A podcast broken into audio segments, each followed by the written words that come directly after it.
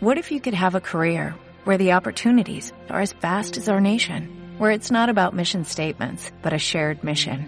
At U.S. Customs and Border Protection, we go beyond to protect more than borders, from ship to shore, air to ground, cities to local communities. CBP agents and officers are keeping people safe. Join U.S. Customs and Border Protection and go beyond for something far greater than yourself. Learn more at cbp.gov/careers. Del arte a la acción, un podcast sobre arte, cultura y creatividad producido por Cubo Parque Cultural. Todos los temas, todas las miradas alrededor de los creadores y sus ideas. Soy Daniel Gutiérrez, bienvenidos. Hola a todos, bienvenidos a un episodio más de estos podcasts de Cubo Parque Cultural del Arte a la Acción. Hoy tenemos una invitada muy especial y estamos grabando este episodio a las 7. Son las 7 y 40 de la noche, está cayendo un aguacero terrible en, en Medellín. Ya iba a decir es que Bogotá, no sé por qué, pero en Medellín. Y nuestra invitada del día de hoy es Jessica Prado. Jessica, ¿cómo estás? Hola Daniel, muy bien, muchas gracias. Aquí también escuchando este aguacero, bueno, ya no tanto con los audífonos puestos, pero sí full aguacero en Medellín, seguramente en Bogotá también. Seguramente por allá también. En estos días leí que eran unos vientos que venían como del, del, ya no sé ni siquiera del este o del oeste, o no sé si es la hora que me tiene geográficamente desubicado. Siempre son unos vientos que vienen de alguna parte. No te preocupes. de alguna parte vienen siempre. Sí. Bueno, a todos, a todos nuestros oyentes, eh, Jessica es la directora de contenidos de la Fiesta del Libro y la Cultura de Medellín.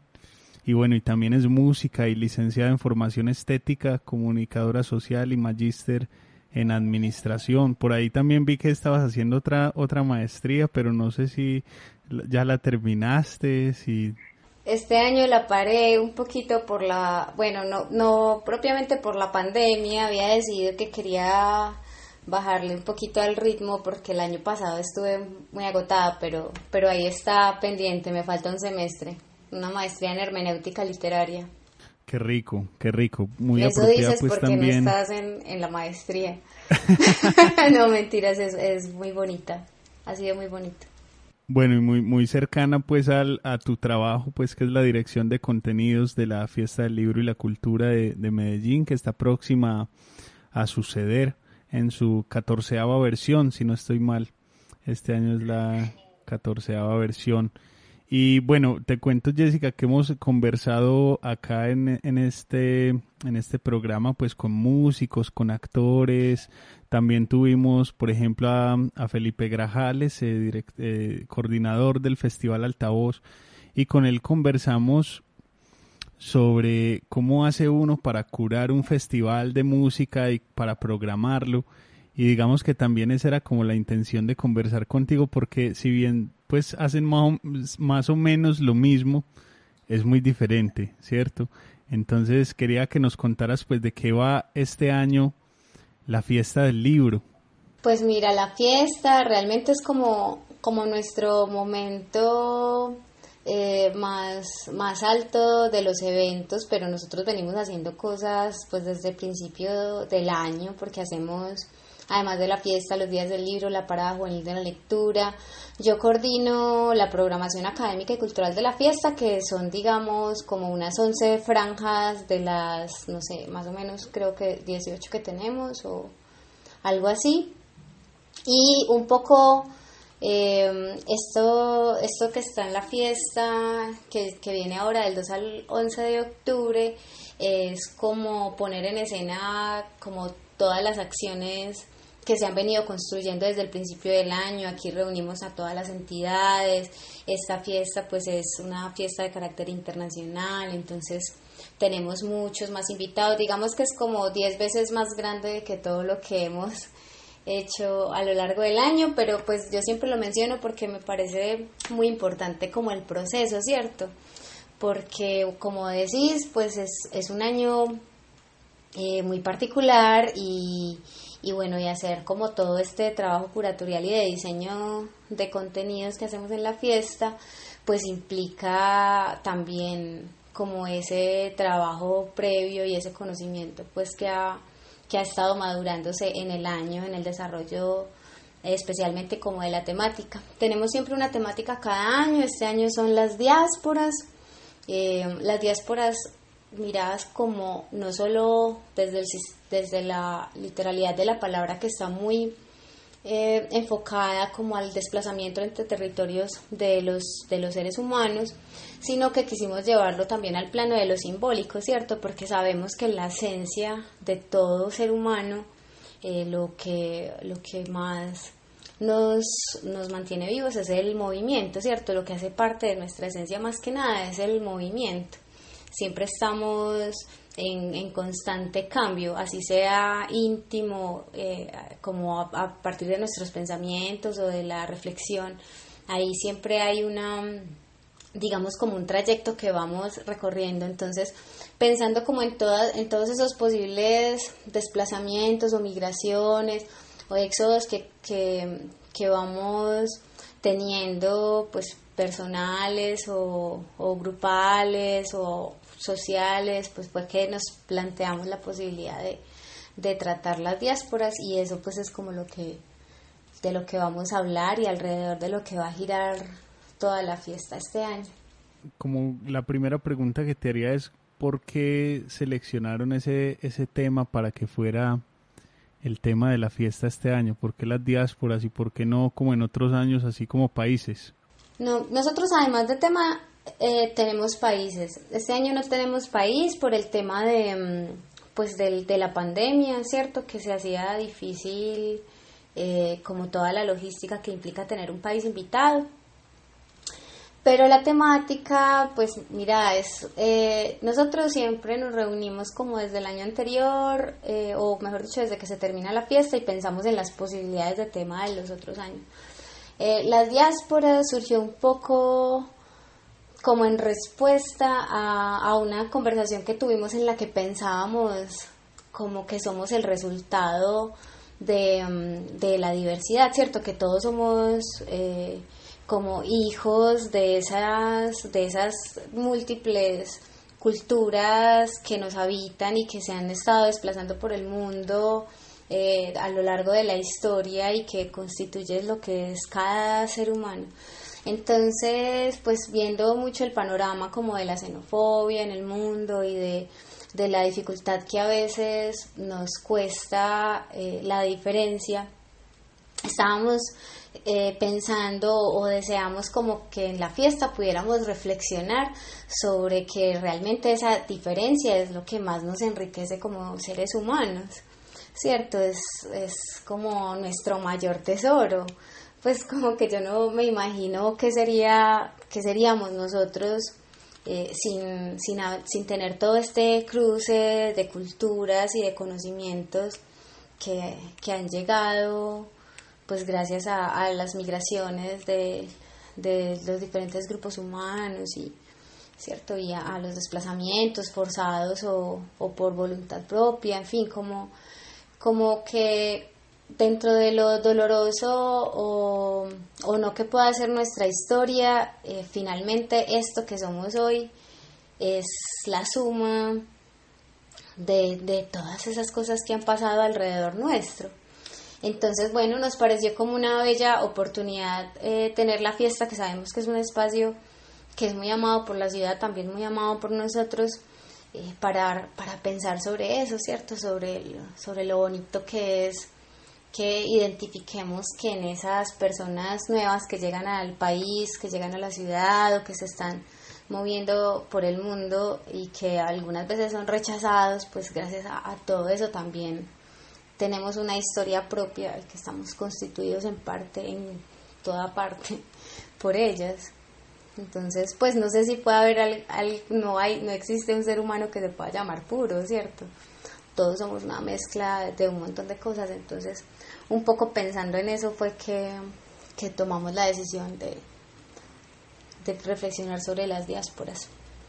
Bueno, y también lo que dices como el movimiento y en sí cuando, cuando uno piensa en diásporas, pues em, sin lugar a dudas, pues a veces casi que siempre lo remite como al éxodo, al exilio, al movimiento, a los movimientos también un poco forzados, eh, que casi siempre, pues casi nunca son, casi nunca han sido voluntarios cuando son masivos, cierto, casi siempre han sido, digamos, productos de climas adversos o de guerras o de conflictos, etcétera, etcétera. Y, y me imagino que es, esos, esos movimientos pues son muy enriquecedores a la hora de, de, generar cultura, arte, movimientos, movimientos artísticos, expresiones artísticas. ¿Cómo haces tú para seleccionar entonces ya eh, los escritores que van a participar en las charlas, eh, los artistas que van a participar en, en digamos, en, en, en, las muestras artísticas que, que me contabas por fuera de los micrófonos? Eh, ¿Cómo haces ya eh, todo ese trabajo? Porque me imagino que te toca leer un montón, que no es solo leer otra vez a Cortázar y a Borges y a Pizarnik y a los de siempre, sino que hay una, debe haber una cantidad gigante de escritores en el mundo. ¿Cómo debe ser un trabajo súper agotador? ¿Cómo lo haces? Pues, pues no, no es agotador, ¿sabes? Es, es, todo bonito Hombre, en estos días eh, que entregué, hoy estoy haciendo un mood súper placentero porque por fin entregué la programación de la fiesta y cuando la entregué un poco un poco manera de chiste, pero no es chiste, le escribía pues una de mis franjas principales, porque como te dije, pues hago como 11 franjas, franjas de la programación, pero hay una que es mi consentida, que son las charlas de la tarde, porque digamos que es la franja central de literatura y donde todos los contenidos y, y digamos que todas las reflexiones que están ahí están un poco más pensadas por mi equipo y por mí, ¿cierto? Por mi equipo de programación. Eh, y yo le decía como, como a manera de chiste, como ahí te entrego mi hija consentida, el amor de mi vida, lo que pienso todos los días cuando me levanto de cada día de las vacaciones, desde hace 10 años no hay momento en el que no piense en eso.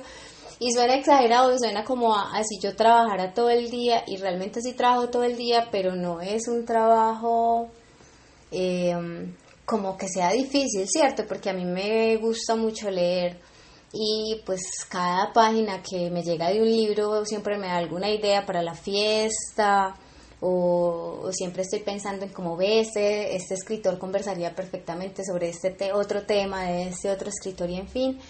Y creo que eso pues es, es, es una fortuna como, como las cosas, lo que vos disfrutas y lo que te genera placer el día a día, pues sea como un alimento para tu trabajo. Obviamente no solamente eso es mi trabajo, ¿cierto? Yo también tengo una carga operativa y administrativa que es fuerte, pero, pero digamos que en la parte creativa a mí me gusta mucho eh, trabajar así incansablemente porque pues eso es lo que yo haría si no me pagaran por hacerlo. Y bueno, pues, pero, y obviamente también no es un trabajo que haga yo sola, ¿cierto? Pues nosotros somos un equipo muy grande eh, en el que conversamos, pues todos son unos grandes lectores, desde las personas que hace la gestión de la comercialización de stands, la, la venta de los, de los espacios para libros, hasta la persona que hace la producción, ¿cierto? Monta la tarima y todo lo demás, todos son unos enamorados de la lectura. Entonces, pues también surgen muchas conversaciones de las que te dan otras ideas y por supuesto cada vez que pasan los años, pues uno también se va haciendo como amigos que, está, que tienen afinidad en, en, el tema de la literatura y que te recomiendan cosas. Y yo obviamente, todo el mundo me pregunta, ¿cómo usted ya se leyó todos los autores que en la fiesta? Es como, obvio, no, no me daría la vida para leerme toda esa cantidad de personas, pero pues intento como como por lo menos leer aparte de todos sus libros, eh, no sé, estar muy enterada de lo que pasa en, a través de, de, los medios culturales, en fin, como, como que creo que es un, que es un alimento que pues surge obviamente de, de las lecturas personales, indiscutiblemente, pues no lo va a negar, pero que también está alimentado pues como como por otro montón de, de ayudas y de amigos y, y de circunstancias que están cercanas. Entonces, bueno, no pensando como en la temática y que uno también la va socializando y como te digo a lo largo del año pues hemos venido haciendo diferentes cosas, entonces van apareciendo sugerencias y no sé, y también hay, hay como una especie de sincronía y magia que pues yo soy medio mística y me gusta creer en esas cosas, que te llegan los libros adecuados y justo estás pensando en, no sé, en la depresión y te llega el libro eh, a, tu casa de Juan Carlos Rincón que habla sobre la depresión y justo después el de Lizeth León Borja que se llama Días de Inercia y entras y lees y te das cuenta que también trata de lo mismo. Entonces ahí hay como no sé, es como mantener siempre, mantenerse siempre alerta para hacer las conexiones que necesitas hacer, pero pues no es, no es nada tortuoso, te lo aseguro. Bueno, ¿y qué te, qué te gusta leer a ti? Pues a mí me gusta leer de todo y soy una lectora súper desordenada. Y mis amigos siempre se burlan de mí porque siempre que preguntan como, ay, ¿usted qué tiene en la mesita de noche? Y la gente dice un libro, yo siempre tengo una fila enorme y voy picando aquí y allá, pues un poco por el trabajo y también pues porque me he acostumbrado como, no sé, como que esa es la manera en la que lo disfruto, ¿cierto? Hay veces eh, estoy más un poco siempre es como en el mood de qué género quiero leer. Ahí tengo épocas en las que me gusta mucho leer novelas y otras veces en que las detesto y no quiero saber nada de ninguna y otras épocas en las que estoy súper encarretada con la ciencia, entonces leo pura divulgación científica y otras veces en que ya me cansa y bueno, y, y en resumidas cuentas pues leo un poco de todo y procuro es como, como no forzarme a leer eh, lo que no tengo ganas de leer, ¿cierto? Como que yo me levanto y pienso, porque creo que antes me pasaba un poco eso, ¿cierto? Como como, como que me obligaba a terminar un libro siempre antes de empezar otro y entonces a veces me daba pereza, entonces ahora ya no sufro de eso porque siempre que voy a con un libro pienso como, ¿en qué mood estás? Ok, ya sé que quieres leer. Y cojo cualquiera de las cosas que tengo empezadas y así me voy yendo por la vida. Bueno, esa, esa lectura fragmentada debe ser también muy enriquecedora como con, me imagino que es como con la música, ¿no? Que uno va escuchando pues la canción que, quiere escuchar en cada momento del día. Exacto, sí, a mí me gusta, me gusta así. Obviamente hay unos libros que uno no es capaz de soltar y bueno, pues como, como que hay casos excepcionales, pero en general voy saltando sin sentir mucho remordimiento, pues, o sea, intento como no sobre exagerar eh, esa, esa manía, pero pues tampoco me preocupo mucho por eso, pues me parece que está, que está bien leer de la manera que sea que uno quiere leer y además también creo que los lectores tienen como sus momentos, ¿cierto? Uno eh, tiene épocas en las que eh, se sienta y devora un solo libro y otras épocas en las que es un lector, no sé, más interrumpido, no sé. Como que eso es una pregunta muy común entre los amigos, como, ay, ¿yo qué leo o qué, o como, o qué aconsejas para, para ser un mejor lector? Y es como, lea cuando quiera y lo que quiera. Ese es el mejor consejo porque yo no creo que haya que forzarse al placer. O sea, si no lo disfrutas, no, es necesario. Pues hay otras cosas. Sí, yo tengo también un amigo en Panamá, eh, José Yau, lo saludo desde acá, que es cantautor y él me dice, Dani, yo en la vida he leído un libro. Jessica, ¿qué, qué tanto lee esta ciudad? ¿Y qué lee? Pues Dani, yo no sé exactamente. Eh, lo que te puedo decir es que pues hay, una, hay unos indicios a los que mm, nosotros hemos, unos indicios pues que tenemos a los que hemos llegado a través de encuestas y es de que cada vez el público joven asiste más a la fiesta y compra más libros, ¿cierto? Eh, yo llevo 10 años trabajando en la fiesta y recuerdo mucho que, que el público que más, que más asistía a la fiesta era como el público adulto y eso a través del tiempo ha cambiado. Ahora el público joven es el público que más asiste a la fiesta. Entonces uno asumiría que, ahora cada vez más los jóvenes, los jóvenes están más interesados en, la lectura, que leen, eh, pues siempre hay unas listas ahí como de los libros más vendidos, pero yo tampoco siento que eso garantice nada, pues no sé, lo que, le guste, lo que sea que les guste, creo que está bien. Y, y también, pues si bien hay unas, pues ese, no sé, esos, esos indicadores a veces pueden ser muy peligrosos, pero, pero la última encuesta que hizo el DANE hace como uno o dos años eh, concluyeron que Medellín era la ciudad que había logrado como tener más lectores ese año. Era, es algo así como, creo que la cifra ha estado mal interpretada por ahí como de que es la ciudad que más lectores tiene.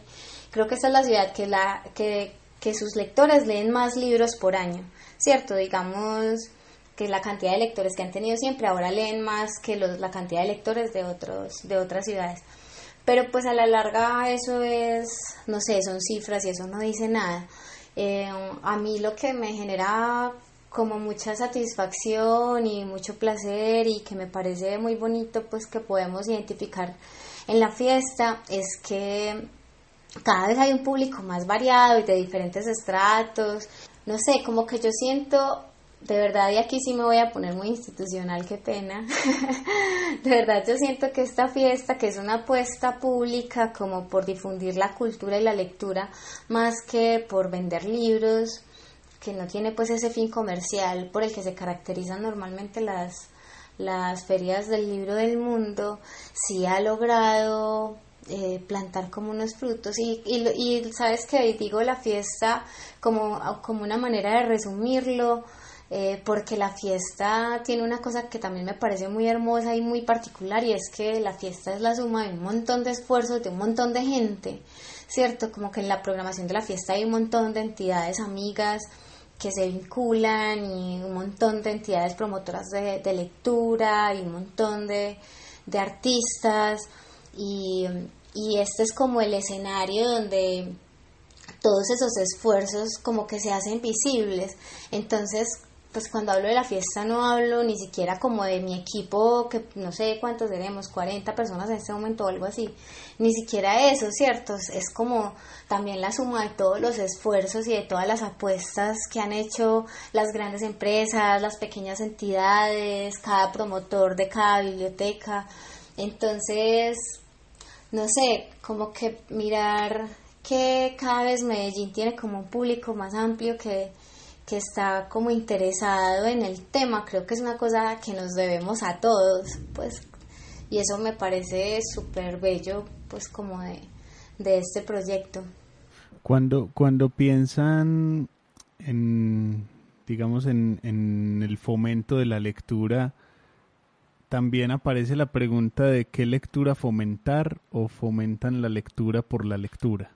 Pues mira, yo creo que pues si bien esta es una postura muy personal, si bien yo creo que hay que, pues que la gente puede leer cualquier cosa que quiera, y si bien yo no hago la franja de fomento de lectura, pues yo creo que todos sí somos muy cuidadosos en que, en que haya una buena calidad de contenidos, ¿cierto? En todas las franjas que, que promovemos. Y cuando digo una buena calidad de contenidos, no estoy diciendo como unos contenidos que nos gusten exclusivamente a nosotros. Yo hay muchas cosas que programo que a mí no me gusta o que no quiero leer o que no estoy interesada, pero que siento que hay un público al que sí le interesa y que es un contenido que vale la pena ser divulgado. Entonces, eh, es un poco como en la música. Yo no pienso que haya buena o mala música. A mí me gusta todo, pues yo bailo desde un reggaetón y también voy a un concierto de la Filarmónica pues con el mismo gusto y placer, pero pero sí creo que hay unos espacios como que están más difundidos, ¿cierto? Pues por ejemplo me, me preguntan mucho que por qué no programamos reggaetón en la fiesta, es como pues, reggaetón ahí en todos lados. No es que me parezca que esté mal, a mí me parece que está bien y que es válido como apuesta musical, pero, pero nosotros sí queremos aprovechar los espacios como para compartir eh, contenidos que sintamos que no tienen tanto lugar o que de pronto no van a ser de tan fácil acceso y que, y que nos parecen valiosos pues también de compartir, pues no sé. No, eso, eso es un esfuerzo súper bonito porque es como fomentarlo no mainstream. Y en esa línea que estás planteando ahí, te quería preguntar cómo la fiesta hace para fortalecer las dinámicas de la escena de escritores local, ¿no? De, los escritores de nuestro territorio. Pues Dani, mira, nosotros, eh, pues yo creo que esa es una preocupación que siempre tenemos. No solo, no solo con los escritores, con todo el circuito local del libro, con las librerías, con las editoriales. De hecho, pues este año creo que no hay ningún comité donde no mencionemos qué de estas acciones puede beneficiar el circuito del libro local donde están incluidos los autores. Eh, no, pues mira, nosotros por ejemplo en Días del Libro, la Juvenil de la Lectura, son eventos sobre todo locales donde invitamos autores, sobre todo locales. Tenemos un proyecto que es muy hermoso que se llama Adopta un Autor, donde la mayoría de los autores que van a las instituciones educativas también son locales.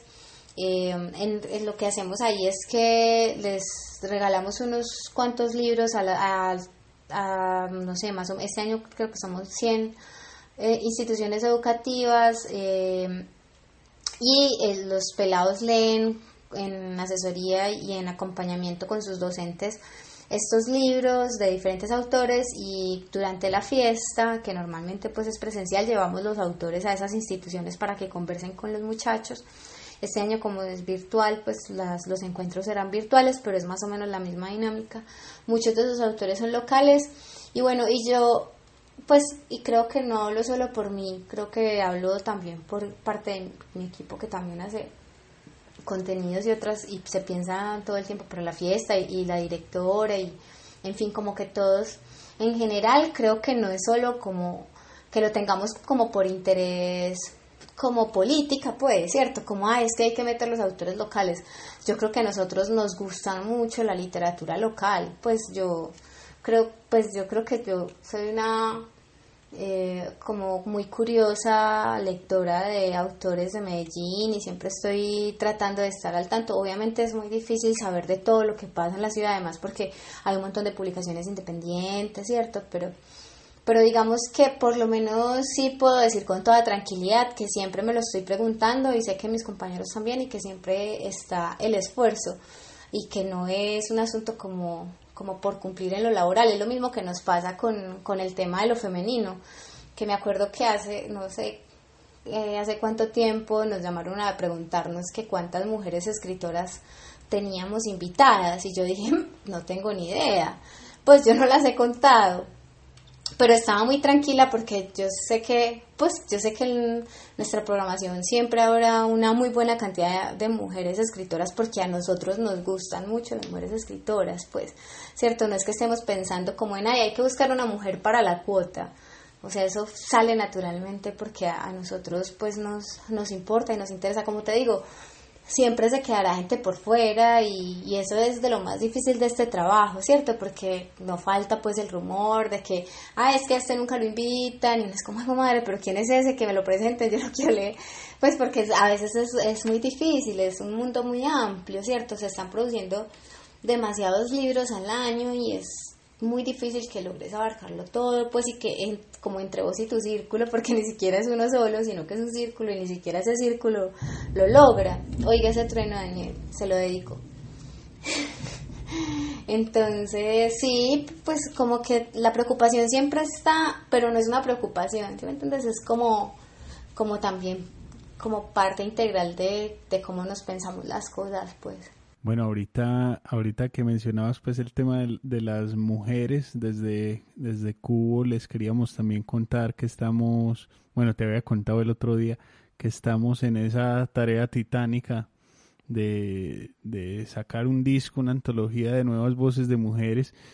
Y, y bueno, digamos que, que, que, tú no lo, no lo tienes pensado en términos como de llenar cuotas ni nada, sino que hay mujeres porque pues te gustan te gusta lo que producen las mujeres escritoras, pero los números siguen siendo una cosa aterradora, ¿cierto? Como que es muy desigual. ¿Y, por qué? y te quería preguntar, ¿por qué crees que pasa eso? Es que te voy a dar este dato que tenía de, del DNDA, de la, la Dirección Nacional de Derecho de Autor en Colombia, donde se registra pues para los oyentes la propiedad intelectual de obras literarias, musicales, artísticas, software y de 72 mil obras del año pasado 61 mil las registraron hombres y 11 mil mujeres. Y no y no sé cuál crees tú que pueda ser como esa como esa razón. Es un tema muy complejo con muchos matices y muchas aristas. Es un tema muy complejo además pues que también me toca íntimamente, pues porque yo también soy mujer, ¿cierto? Ahorita tú lo dijiste, yo, yo me dediqué a la música muchos años, muchos años, 10 años de mi vida eh, trabajando durísimo y tocando y ensayando en mil horas al día y nunca, nunca, nunca escribí una canción, nunca. Y lo intenté muchas veces y no me voy a poner a contar esas historias porque pueden ser, pues porque no sé si estoy lista, tal vez te lo puedo contar a ti en otro momento, pero no sé si estoy tan lista para contarlo en público. Pero yo creo que ahí pues no sé, hay un montón de razones sociales y que influyen también en vos íntimamente y en, la, en la creencia que tenés sobre vos misma. Eh, creo que eso no pasa solamente en, en, el arte, creo que nos pasa en todas las áreas del conocimiento. Eh, creo que ahí hay una razón de peso histórico que es muy determinante y es que pues nunca antes habíamos tenido la voz y saltar de repente pues, porque ahora entonces todo el mundo dice ay pero ya pues ya las mujeres están liberadas ya ya tienen mucho espacio en muchas partes ya podrían eh, expresarse libremente. No es tan fácil sabes porque porque tenemos todo este peso del pasado eh, aún martillando diciendo que, que tal vez tu sí no es tan válida o qué sé yo. Y esto que te digo, te lo digo desde mi completa postura personal porque pues seguramente a muchas mujeres les pasa distinto, pero, pero yo creo que, que es mi caso y creo que también muchas otras se sienten identificadas con ese caso, pues. No, yo, yo empatizo mucho con esa idea de, que no es como un borrón y cuenta nueva. Igual yo creo que también es un camino que está por hacerse y a mí me parece increíble, ¿verdad? Y, y te digo con toda honestidad que de los últimos libros que han llegado a mi vida, los más entrañables para mí son de mujeres. Eh, tal vez porque, no sé, porque esas que se han atrevido eh, a hacerlo como que no, no se han planteado una estructura o un deber ser, pues muchas, pues muchas de las que he leído no, no, no siento que se estén acogiendo a, a unas formas narrativas que estaban preestablecidas, sino que han, se han dado más a la experimentación y, y no sé, como a la, no sé, como a otro lado de la sensibilidad que a mí me llega mucho más. Entonces, creo que pues que es un camino que está apenas empezando, pero que nos va a traer muchas muy buenas sorpresas en el futuro. Sí, igual pues como que la narración y la literatura de la mujer no puede sino contribuir a, hacer del mundo un mejor lugar en el sentido de que pues te da más perspectiva. Claro, es ampliar la mirada del mundo totalmente. Y, y no solo de las mujeres, pues ahora también no sé, siento que, que el universo de la literatura está muy amplio para cualquiera que, pues como que ya no es esta cosa de que está limitada a una cierta categoría de personas, sino que cada vez más gente se está atreviendo y, y eso hace que se enriquezca mucho, mucho como el panorama. Sí, hay que seguir, hay que seguir sin duda trabajando, pues porque igual las cifras siguen siendo las cifras que, que acabamos de leer y digamos que los tratos editoriales son distintos, pues hay muchas historias de, de tratos diferenciales si uno es hombre o mujer e incluso un complejo para los escritores, lo voy a decir así, blancos heterosexuales. es igual complejo porque, porque digamos que el, el, el oficio del artista, del músico, del escritor, del pintor, sigue siendo un oficio en donde, en donde digamos no se establecen como intercambios comerciales claros, entonces al artista le siguen pagando sumas pírricas que queda uno como, como muy sorprendido. Ahorita que hacíamos ese ejercicio del libro con el cubo, pues nos enteramos de un caso que a los escritores les, les ofrecían 100 mil, 150 mil pesos por un cuento y nosotros que estamos completamente nuevos en este mundo, de, lo literario estábamos como, wow, 150 mil pesos por un cuento. No sabíamos ni, ni qué decir. No sé qué perspectiva tienes tú de ese mundo editorial. Muy poquita, y yo pues poco sé de, me estoy enterando de eso que dices, por ejemplo. Yo creo que eso también varía mucho de quién compra el servicio, ¿cierto? Y creo que los autores también eh, ceden un poco en eso dependiendo de quién se los pida, ¿cierto? No es lo mismo que si les pide un cuento Penguin Random House, así se los pide, no sé, un periódico comunitario, ¿cierto? Y, y creo pues que en general pues como que los autores diferencian bien eso. Eh, no sé, en la industria editorial de lo único que te puedo hablar es como de mi gusto particular y, mm, y yo prefiero mucho las, las, editoriales independientes porque me parece que sus, sus libros son productos mucho más cuidados, eh, son como que, como que no son hechos en masa y eso hace que, que tengan una calidez especial en su trato con el libro y con los autores. Pero te digo pues como desde mi completo desconocimiento, pues porque ni soy autora ni, ni trabajo pues como en el mundo editorial, ¿cierto? Entre comillas, pues porque lo que hacemos pues está muy relacionado, pero pero pero no, mm, yo creo, pues no sé, yo creo que también es un asunto eh, de que de cada vez que cada vez se va, va, a ir cambiando más o esperaría yo. Pero pues cómo se manejan las dinámicas de mercado eso es un universo como oscuro para mí absolutamente oscuro. Es bastante oscuro.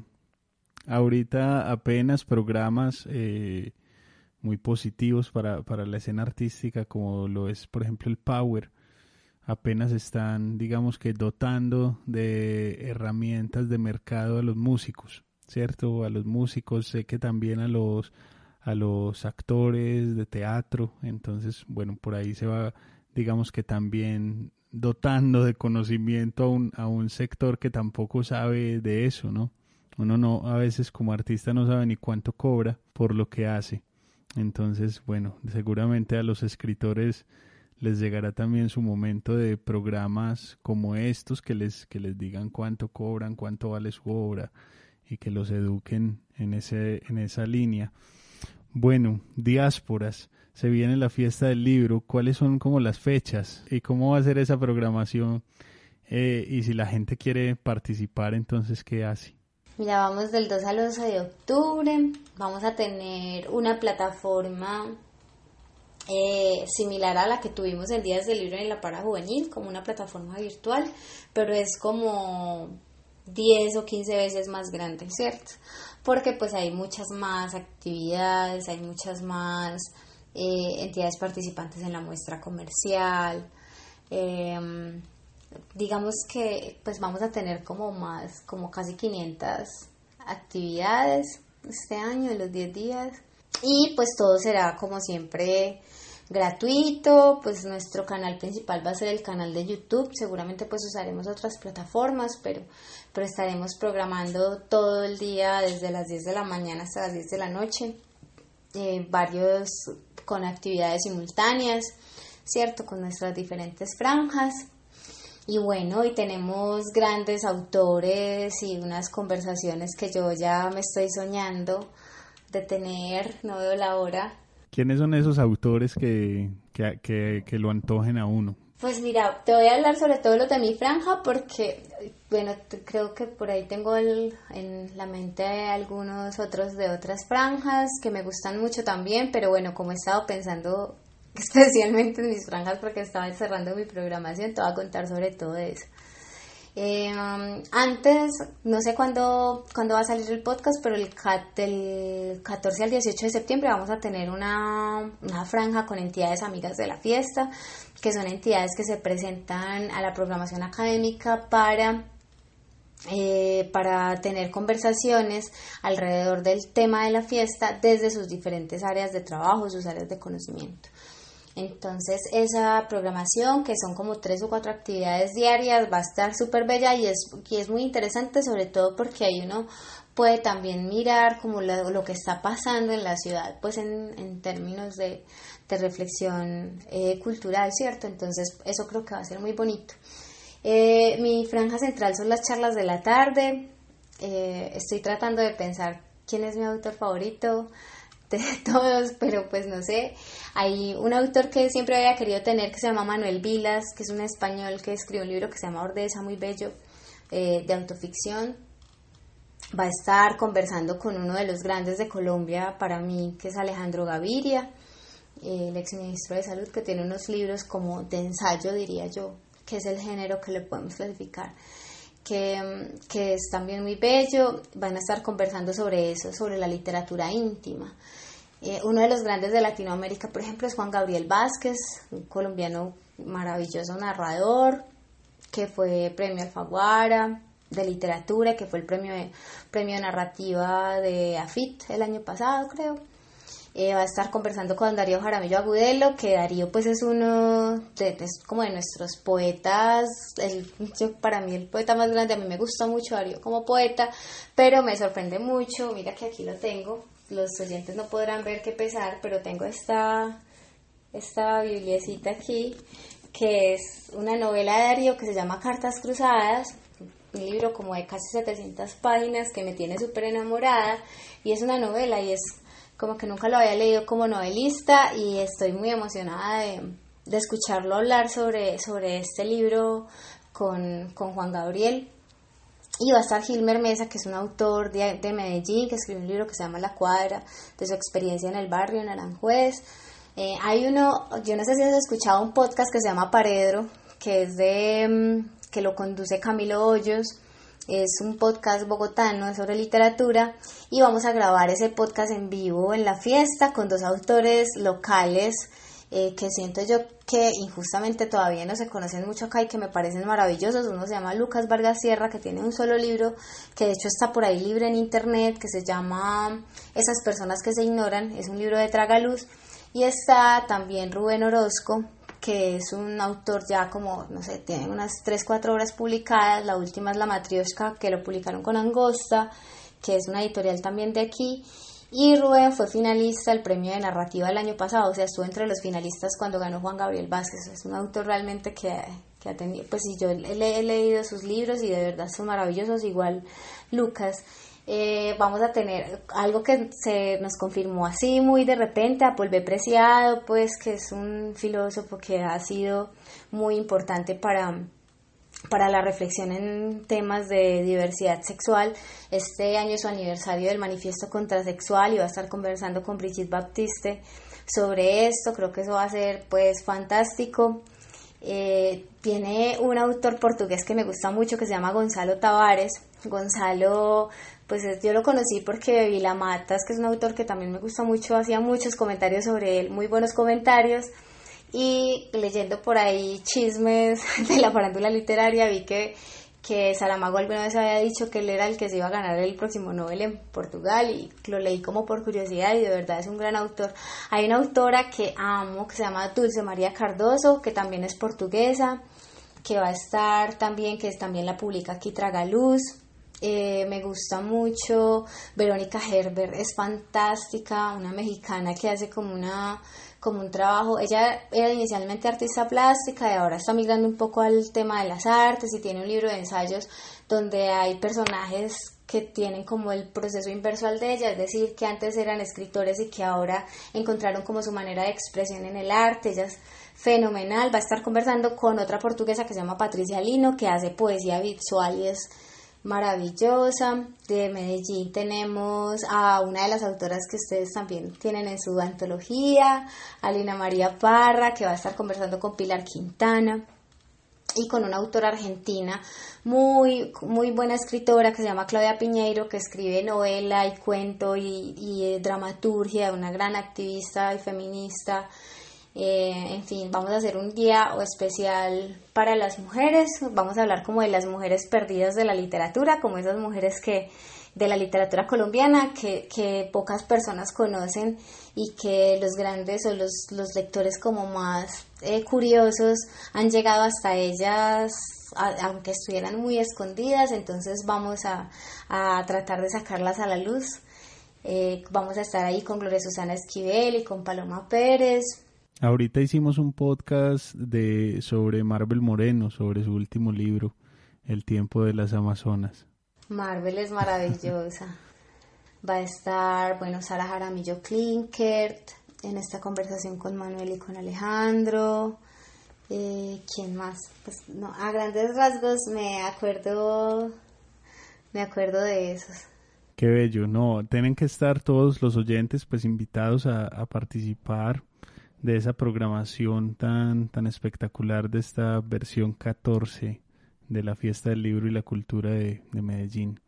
Jessica, muchas gracias por compartir con nosotros esta, esta noche de truenos y de lluvia. Muchas gracias a ti, Dani, por la conversación. Muy rico. Bueno, y a todos los oyentes, por supuesto, y como siempre, los invito a, a sintonizar, los otros a darle play a los otros capítulos de, de, los podcasts que tenemos ahí en Del Arte a la Acción, los podcasts de Cubo Parque Cultural. Esperamos recibirlos pronto en nuestra sede física en el retiro y, y bueno, hacer muchas cositas allá, conciertos, clubes de lectura, de todo, a ver en qué nos acompaña Jessica. qué rico clubes de lectura me invitan. De una. Bueno, hasta la próxima.